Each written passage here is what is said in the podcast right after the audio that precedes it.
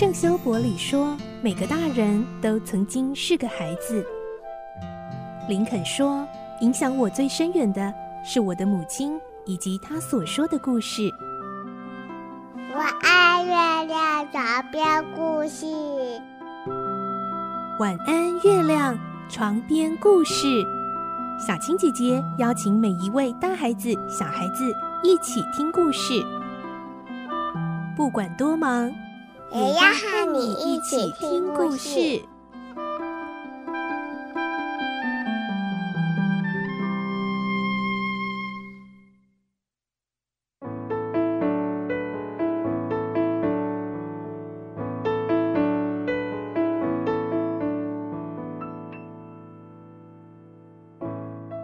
晚安，欢迎你和我们一起听故事。我是小青姐姐。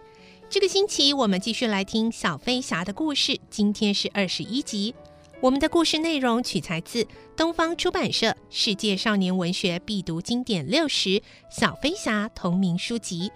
今天我们会听到，首先是空空鸟这个鸟妈妈在天空中很担心一向顽皮的彼得会怎么处置他的蛋宝宝们呢？接着我们会听到。温蒂为孩子们说的床边故事，而主角就是温蒂很想念的妈妈和爸爸呢。来听今天的故事，《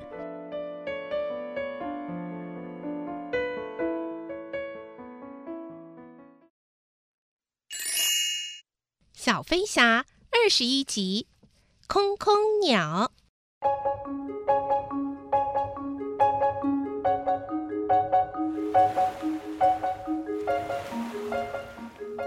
鸟妈妈在天空盘旋，想看看彼得会怎么处置巢里的蛋。彼得拿起那两个大白蛋，心里盘算了一下，就把它们放进斯达奇的帽子里，再把帽子平放在水上。啊，活像个特制的鸟巢呢，美极了！鸟妈妈大叫，向彼得表示敬意，并欢喜地飞下来继续孵蛋。彼得拔下岩石上的木板。插在巢里当做桅杆，脱下衣服当船帆，轻轻松松的随风往岸边飘去。彼得上岸后，把鸟巢停在宽敞明亮的地方，好让鸟妈妈很容易发现。可是空空鸟太喜欢斯达奇的帽子了，它不止不打算换回去，还决定从此以后鸟巢都要做成帽子型。好让幼鸟可以在帽檐散步。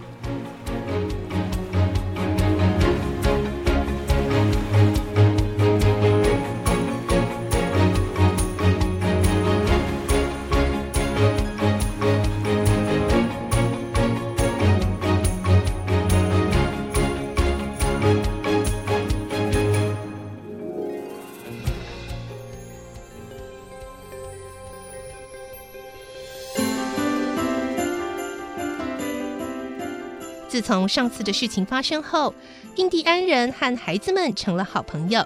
虎莉莉公主经常命令族人来探访弟弟之家，有时候甚至要族人整个晚上坐在树下守护。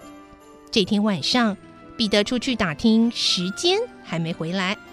空空岛上的时间探勘法，就是先去找那条吞下闹钟的鳄鱼，然后跟在旁边等着听钟响几下。这群孩子仗着没有人管，就特别兴奋的玩耍。他们围着温蒂手舞足蹈，神情是那么快乐满足。孩子们吵吵闹闹的，哎呀，好了好了，温蒂快招架不住了，于是放下手上的针线，笑着说：“ 上面有脚步声哦，是彼得回来了，你们快去休息吧。”孩子们静下来侧耳听，小卷毛说：“不是啊，不是彼得，是我们的印第安朋友。”斯奈特带头跳起印第安的奇遇舞。印第安朋友，呜啦啦，呜啦啦，嗯。其余的孩子也排成一列，跟在后面跳起来。呜啦啦，呜啦啦，啊。在壁炉的火光映照下，墙上闪耀着他们舞动的影子。这火光触动了温蒂的心，仿佛非常熟悉，又仿佛非常虚幻。到底是真是假呢？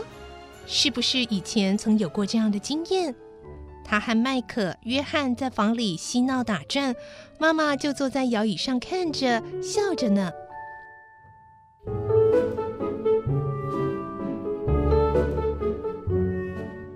温蒂摇摇头，拍拍双手，想让自己的脑袋清醒一点。哦，孩子们，我被你们吵糊涂了，快上床去，我讲个故事给你们听。嗯，听故事了，哦耶，好棒，好棒啊！几个小孩飞快地躺到床上，麦克钻进摇篮里。丁玲中儿虽然显出很不以为然的样子，却也悄悄地放下帘子，躺在小小的床上准备聆听。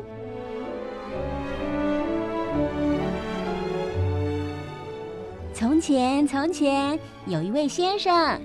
小卷毛插话：“啊，我比较喜欢听太太的故事。”尼布斯也说：“我喜欢听白老鼠的故事。”温蒂说：“我的故事里呢，是有位太太啊。”双胞胎也大喊：“好棒哦！快说下去！”那位先生叫达林先生，他的太太叫达林太太。哎呦，我认识他们。约翰为了要让其他人羡慕，故意叫得很大声。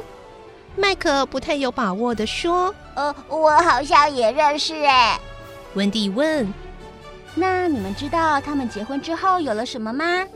尼布斯自作聪明的回答：“白老鼠，不是；兔子，不是。”我知道，我知道，是。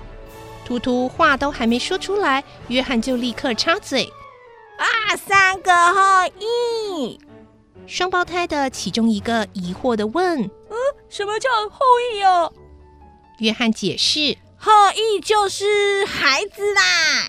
”“没错，呃，三个孩子有个保姆叫娜娜，她非常好哦。达林太太喜欢她，孩子们也都很喜欢她。可是偏偏达林先生不喜欢。”有一天，达林先生要和太太出门前，发了一顿脾气哦，莫名其妙地把他锁到院子里。就在那个晚上，孩子们因为没有人看守，全部都飞走了。尼布斯好奇地问：“飞到哪里了呢？”他们飞到空空岛，和其他迷失的孩子在一起。温蒂这么说着，听不出来是高兴还是不高兴。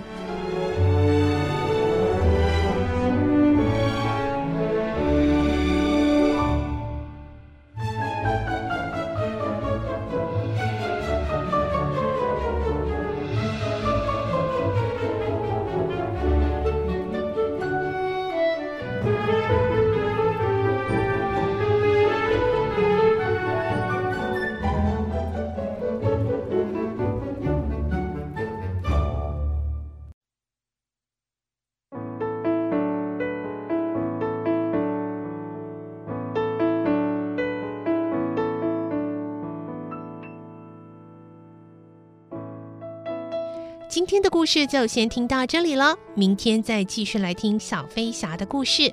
我是小青姐姐，祝你有个好梦，晚安，拜拜。小飞侠要睡觉了，晚安。